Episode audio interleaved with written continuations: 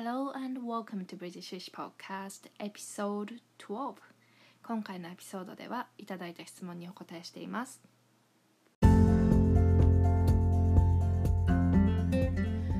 You're listening to Britishish Podcast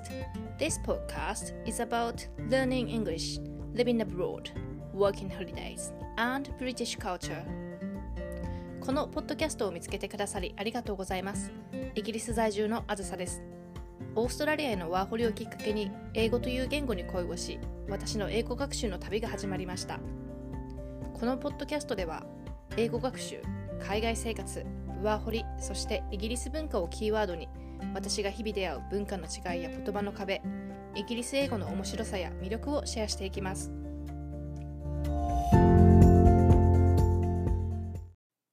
Hello everyone お久しぶりです。イギリスは今日はちょっと雨であの気温が下がってきたんですが日本はなんかすごく暑いみたいですね。なんかインスタで見たところ39度とか結構暑いですよね。なんかイギリスもですね数日前まですっごく暑くてといっても日本と比べたら多分全然なんですけど323度だったかな。でそう一昨日ぐらいから急にまたイギリスらしい天気に戻って雨模様が続いてます。日本ではなんか GoTo トラベルですっけ？なんかキャンペーンがなんか話題になってましたよね。イギリスでもですねなんか先週の月曜日だったかな。あの Eat Out to Help Out というキャンペーンが始まってあの月曜日から水曜日の間に外食するとアルコールを除くあの普通のソフトドリンクとお料理が半額になるっていうであの up to 10 pound 10ポンドまでが半額になるっていうすっごくお得なキャンペーンが始まってあの外食したら大体ですねなんかメインのお料理で大体10ポンドから15ポンドとかいってプラス飲み物であのプラスなんか結構みんなデザートとか食べるので外食行くと結構高くつくんですよ。だけどこのあの Eat Out to Help Out のおかげで結構安くで外食ができてます。でなんかあの 日本では GoTo トラベルの名前が話題になってましたよね。なんか文法間違ってるみたいな。でこ イギリスではこの Eat Out to Help Out の Eat Out って外食するっていうあれです意味ですけどこの Eat Out がなんかちょっと他の意味もあるんですね。でその意味がここではあえて言わないんですけどちょっとこう下ネタ系の意味でなんかそのイギリスでも Eat Out to Help Out はなんでこんな名前にしたんだみたいなことがちょっとだけ話題になってました。あと何話したかったんだっけ？あもしもしあの私をインスタでフォローしてくださっている方はあの見ていると思うんですがストーリーズにですね毎日発音クイズを最近上げてるんですね。ここ3週間ぐらいかな。であの日本人の耳にすごく似て聞こえる音とかをこう載せてるんですけれども例えばなんだろう何があるかな？あ fast と first とかあの音の似てる感じの音をクイズにして出してるんですけどこれをなんか結構あの保存したいっていうメッセージを頂いていてあの時間ができた時にちょっとこう皆さんにお配りできるような 何かしらの形でなんかダウンロードしてもらえるような形で提供したいなと思ってるんですけどなんかこれって私もすごい苦労したところなんですけどあの母音の音あの日本人が「あ」っと判断する音が英語では5種類あるんですね。で日本人が「お」で処理してしまう音が英語では3種類あるんですね。まずこの音の違いを理解して英語の「あ」は5種類あってそれぞれこんな音だって頭で理解して聞いてみる「お」は3種類あるんだって理解してこんな音だって聞いてみるってしてからあのクイズを聞くとあの分かりやすく違いがよりあのオブビアスに聞こえるようになると思うんですね。それをなんか作れたらいいなって計画中です。ちょっと簡単に例を挙げると、えー、up とか umbrella のあっていう音あのロンドンって日本語で言うじゃないですかでそれに引きずられて私昔ロンドンって言ってたんですけど実はこのロンドンの LON の最初のところをオンじゃなくてあの音なんですね。なんか、アップとか、アンブレラと同じあの音。なので、ロンドン、ロンドンっていう感じらしいです。あの、最後のドンもドンじゃなくて、こう、曖昧な音なんですよね。ロンドン、ロンドンって ちょっと完璧に言ってるかわからないんですけど、ロンドンではないっていう意外ですよね。一つ目のあがそのアップとかのあで、その次が hand とかなんか apple とかのあっていう、なんかアメリカ英語だともっと絵が強くて、あ ちょっとできないんですけど、イギリス英語ではちょっとあが強めで、hand とか感じですよね。あともう一つのあが ask とかの長めのあ、あ、ask。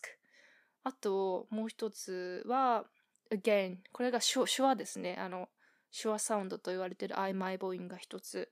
そして最後が early とか bird とか learn とかに入ってる uh っていう音。これで全部で5種類。で、O は、えっ、ー、と、何があるかな ?O は talk とか do、water とかの O。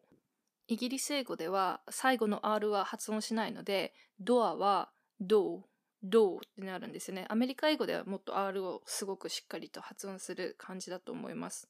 そして、box、dog とかの O ですね。で意外なことに what ってあの what you do とかの what で私もずっと what あで発音してたんですよ what イギリス英語ではこれ O なんですよね what wasn't とかもあの癖であで発音しちゃうんですけど wasn't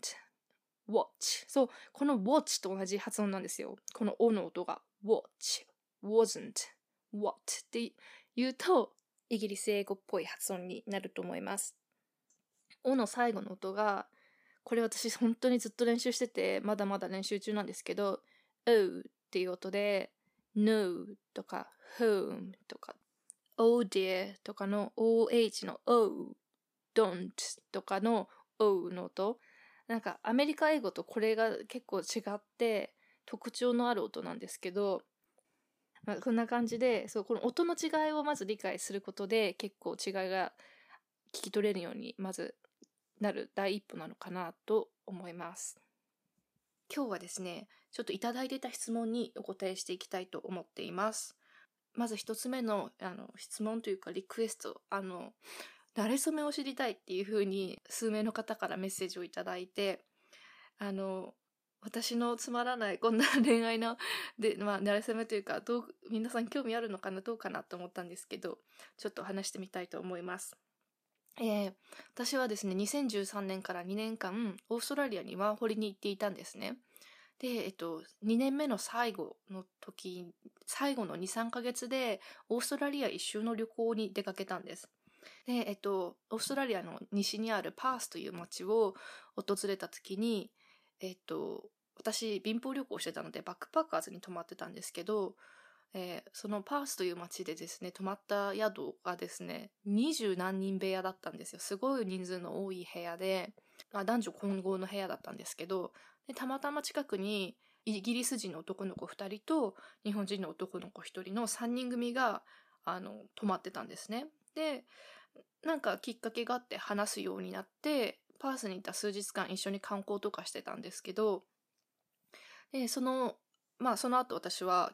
旅行いろいろ回って日本に帰ったんですけど、その時に出会ったイギリス人の男の子の一人と連絡先を交換して、で、結構やりとりしてて、メッセージで。で、私は日本に帰る。で、彼は韓国に行って英語を教えるって言って、で、約2年間ぐらいだったかな。彼は韓国、私は日本で、で、あの、彼が日本に来て、一緒に観光したりとか、私が韓国に行って、まあ、あの、一緒に遊んだりとかって感じで、まあ、交流が続いていて、で、えー、私が、あの、当初ですね、オーストラリアにまた学生ビザで3年間戻ろうとしてたんですね。その時に、たまたま申し込んでた YMS のビザが当たって、で、あの、学生ビザでオーストラリアに行くのはいつでもできるからっていうことで、YMS のビザでイギリスに2年間行くよっていうことを彼に伝えた時に、あ自分もあのイギリスにもう帰るんだみたいな話をしていて、あじゃあまたイギリスで会えるねみたいなことになったんです。で、えー、ここまで聞くと、え、この彼が私の今の夫なのって思うじゃないですか。違います。で、えっと、私がイギリスに来て、彼もイギリスに帰ってきて、私はその当時ロンドンに住んでたんですけれども、彼はですね、あの、ケンブリッジっていうところに住んでいて、電車でだいたい1時間から1時間半ぐらいの距離なんですね。で、あの、私友達全然いなかったので、すごい孤独で、で、あの、彼が自分の友達でロンドンで働いてる友達がいるから紹介するよって言ってくれて、で、そこで出会ったのが今の夫なんです。で、なんか、最初会う前にメッセージのやり取りから始まったんですけど、私全然豆じゃなくて、あの、メッセージもらってもちゃんと返してなかったんですよ。なんか、3通に1通メッセージ返すぐらいの、なんか、すごいひどいやつなんですけど、で、あの、でも、彼に対してというより、誰にでもそうなんですね。ちょっとめんどくさがりで、なんか、メッセージ来たら電話で返しちゃうタイプ。で、あの、メッセージのやり取り少しして、私が、もうなんか、ちょっとメッセージ苦手だからさ、飲みに行かない一緒にみたいな誘って、で、そこで初めて会ったんです。でですね、なんか彼の第一印象は、なんかすっごい緊張してるのが、もう思いっきり目に見て取れる感じだったんですね。なんか緊張すると、なんかこう顔がちょっとピクピクってしません？そういうのがすごい見て取れる感じだったんですよ。で、私も私で、なんかちょ、最初ちょっと緊張してたんですけど、なんか、あの、なんていうのかな。お酒に逃げて すごいあの、たくさんお酒をその日飲んで、記憶がちょっと半分ぐらいしかないんですけど、ね、でも私なんかこう、すっごい人見知りで、きっとこのポッドキャストずっと聞いてくれてる方は感じ取ってると思うんですけど、私すっごい、にあの、いい言葉で言うとシャイなんですね。なんかもう、すっごい、あの、人となれるまで時間がかかるんですよ。なので、その初回会った時、まあデートと呼んでいいのかわかんないんですけど、私はほとんど喋らなかったんですね。もうずっと、へえ、はーってこうずっと聞いてるだけで、彼が一生懸命ずっと話を振ってくれていて、っていうのは覚えてるんですけど、まあお酒の力があっても結構もう記憶がなくて、で、なんかそんな感じで、彼も多分私の第一印象そんなに良くなかったと思うんですけど、まあなぜか2回目があり、3回目がありという感じで今に至ります。っていう感じです。えー、もし国際恋愛している方、国際結婚している方があれば、ぜひ皆さんの馴れ初めもシェアしてください。えー、そしてですね、もう一つの質問が、もう一つの質問。えー、お話ししていただきたいトピックについてリクエストさせてください。あずささんは、イギリス人の男性は女性に対して古い固定概念、家事をしてほしいなどがないとおっしゃっていて、私も彼氏からそれを感じます。では逆にイギリス人男性の方々には男性が女性を金銭的に支えたいみたいな考え方はあると思われますか？それとも支えるというよりはフラットな関係でいたいと考える男性が多いですか？私は女性と男性はイコールの関係でいたいと思っていますし、今の時代それが普通だと思います。しかしそうは分かっていながらもどうしても男性に女性を支えるみたいな気概を持ってほしいなって思う、欲しいななんて思ってしまう自分がいます。なので、あずささんの目から見たイギリス人男性の考え方を知りたいです。というリクエストをいただきました。ありがとうございます。これですね、ここ数日考えてたんですね。私の直感的な 感覚としては、あの、支えたいみたいな考え方はないなって思ったんですね。実際私たち夫婦はそれぞれに口座を持っていて、給料がそれぞれの口座に入って毎月、まあ、10万とか決められた金額をあの、共同の口座を持っていて、そこに入れて、家のローンとか、えっと、電気代とかガス代とか、そういうのは全部、あと外食代とか、そういうのは全部、そのジョイント、共同の口座から払っていて、貯金はそれぞれするみたいな感じなんですね。もう金銭的に言うと、もう完全にイコール、平等にしてます。そう。で、そう、あの、どうなんだろうと思って、ちょっとあの、夫の意見を聞いてみたんですけれども、1950年代は、まあ、そういう感じが強かったって言ってました。で、今、今も全くなくなったわけではないけど、あの、昔と比べたらもうだいぶそういう概念がなくなってきていて、女性も男性もお互いに働いて家庭にコントリビュートするっていうそんな感覚らしいです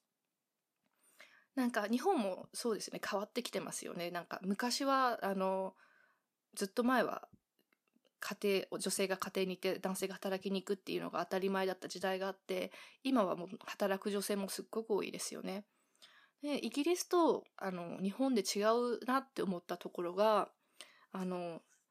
日本ってまだ女性産後の女性のこう社会復帰がそこまで進んでないのかなと思ってシステム的に。でイギリスはなんかあの勤めてる会社に妊娠してますと伝えた時点でもう、ま、守られてる存在なんですね。もうそれを伝えた瞬間に会社はその人のことをクビにしたりとか絶対できないんです。で、あの、産後も1年間休みがあって、その1年間もちゃんと一定のお金が出るんですね。あの、もちろん働いてる時と比べたら少し少ないんですけれども、お金が出る。プラス、1年後には必ず職場復帰できる。自分のポジションに必ず希望すれば戻れるっていうシステムがすごく厳しくこう守られているので、そういうのもあって、こう、やっぱり女性が社会的立場を守れるのかなと。まあ私もちょっと日本のそういうところ詳しくないのではっきりと言えないんですけれども、なんか、あの、やっぱり結婚を機に辞めたとか出産を機に仕事を辞めたとかで、で、子供を育てながら、前と同じぐらいのキャリアに戻るって、ちょっとまだ日本では難しいのかなと思うんですけれども、うん、もし間違ってたら教えてください。質問まとめると、男性が女性を金銭的に支えたいみたいな考え方はあると思われますかという質問に対しては、泣きにしもあらずだけれども、強くはないって感じですかね。えー、支えるというよりはフラットな関係でいたいと考える男性が多いですかっていうのに関しては、うん、そうなんじゃないかなと思うんですけど、うん、でもなんか人によりますよね。なんか私と夫はもう最初のデートの時からずっと金銭的には平等で、1軒目を相手が払ったら2軒目は私が払うみたいな感じで、まあ、バランス取ってたんですよね。でも、あの、彼の弟がいるんですけど、弟は大学卒業して今無職なんですけど、まあ収入ない状態なんですけど、それでも常に彼女にプレゼント買ってたりとか、なんか外食とか行っても必ず払ったりとかしてるんですね。なので同じ家族内でもそんなに違うので、もう本当に結構この感覚は個人によって違うのかなというふうに思います。最後まで聞いてくださりありがとうございます。えー、最初に話したなんかイギリス英語の発音のあの特徴みたいなそれうまく言葉で説明できてたか自信がないので、えっと、ショーノートの方にまとめて書いておきますねリンクは概要欄の方に貼っておきますえー、インスタグラムできるだけ更新してますので、もしよかったらフォローしてください。え、あずさギブンズ AZUSA GIVENS です。これも概要欄に貼っておきます。あとあのこんなトピックについて話してほしいなどリクエストがあればぜひぜひ DM くださいなんか YMS でイギリスに来る予定の方とかも聞いてくださっているようなのでなんかさイギリスに来た最初の頃の仕事探しとか家探しのこととかも、ま、今後話していきたいなと思っています。リクエストお待ちしております。それでは I hope you have a lovely day. Bye for now.